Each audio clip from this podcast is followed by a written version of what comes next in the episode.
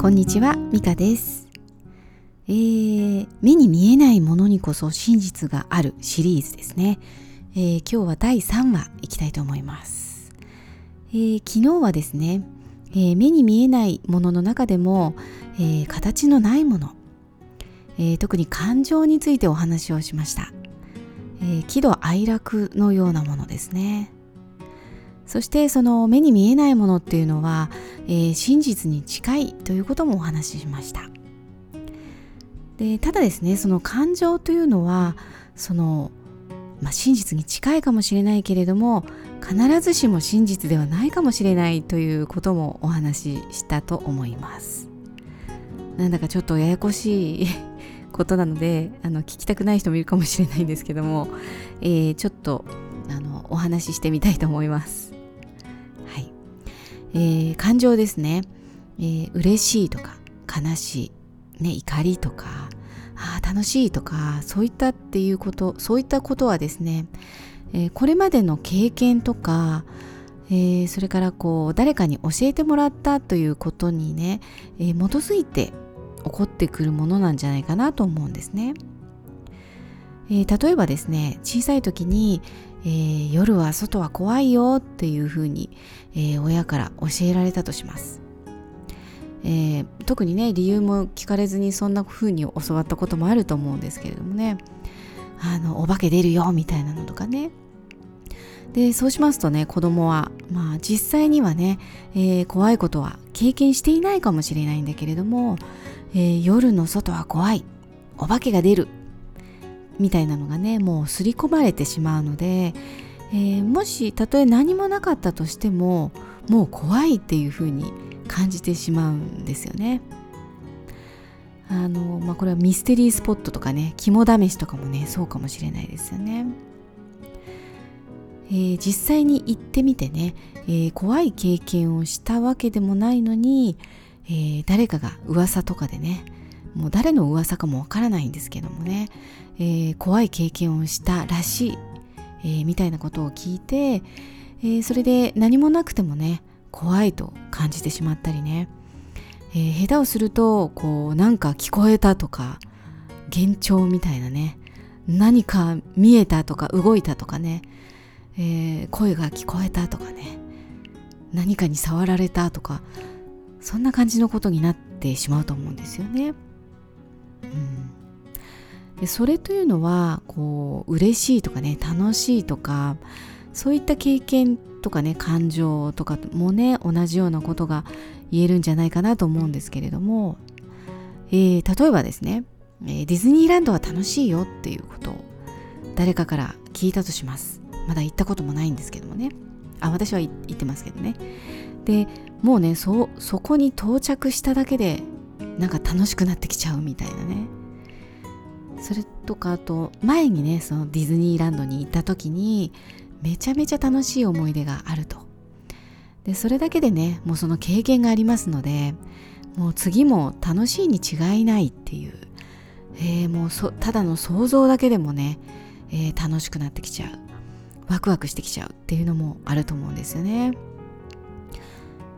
それでですね私が思いますのはえー、それってねその楽しいとか嬉しいとかの、まあ、プラスの感情いい方の感情っていうよりもなんか怖いとかね、えー、怒りとかそういったななんかこうマイナスあまり良くない感情の方がより強く出てくると思うんですよね。えー、きっとねそれはあの人の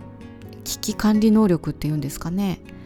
あの命の危険をいち早く察知して、えー、それを回避しなければならないっていうようなそういうなんかこう働きなんですかね。生命維持管理維持装置っていうんですかね。ね。ですのでそのマイナスの方がより重要度が高いみたいなそういうのが人には働くんじゃないかなと思うんですね。えー、ということはですねやっぱり人っていうのはそのもしかしたら必要以上にね、恐怖を感じたり、えー、恐怖に神経質になったりね、敏感になったり、えー、用心深くなってしまうんじゃないかなと思うんですね。でもね、それはまあ人として人の差がとしてね、えー、生き物として仕方のないことなんじゃないかなとも思います、えー、そしてですね、えー、人はこういろんな経験をしていく中でさまざ、まな感情を伴っていくんですけれどもそれがね同じような状況に、えー、出会った時、えー、遭遇した時ね例えばそれが完全に一致した状況でなくても、えー、前はねこんな思いしただからきっと今度もそんな思いをするに違いないというふうにね考えてしまいがちだと思うんですよね。えー、もちろんねこう経験から何かを学ぶっていうのはとても大事ですし何かの失敗からもう二度と同じような失敗を繰り返さないっていうのはね、えー、すごく大事だと思います、えー、危険を回避するというのはとてもいいことだと思うんですけれどもただですねそれが絶対だっていうふうに決めつけてしまうっていうのはなんかもしかしたらちょっともったいないのかなとも思います。えー、本当にそうなのか？もしかしたらそうじゃないかもしれないっていうね。そういう視点があってもいいんじゃないかなっていうふうに私は最近思うんですね。何か感情が浮かんだ時にまあそれが全てだ絶対これ正しいっていうのはねまあなんか下手をすると危険性もあるというかね、えー、そうじゃないかもしれないっていうそういう気持ちの余裕っていうかね考え方の余裕というのも持つこともとても大事なんじゃないかなと思うんですね。えー、あそうでしたあのなんか怒りの感情とかね、えー、そういうものがあると思うんですけどもそれもね、えー、もしその感情に向き合ってみた時にね、えー、本当にただの怒りなのか怒りじゃなくてね、えー、その奥にはその悲しみとかね不安とかそういうものが隠れてる場合が多いと思うんですよね。なので何かこう怒りの感情が湧き上がった時に、えー、自分は怒ってる。あいつが悪い。みたいなね風にそれで終わりではなくて、えー、じゃあなんで自分はこんなに怒ってるんだろう？って考えた時にねもしかしたら、えー、なんかこう大切にされなくて悲しかったんじゃないかとかえー、本当はね大切にしてもらいたかった、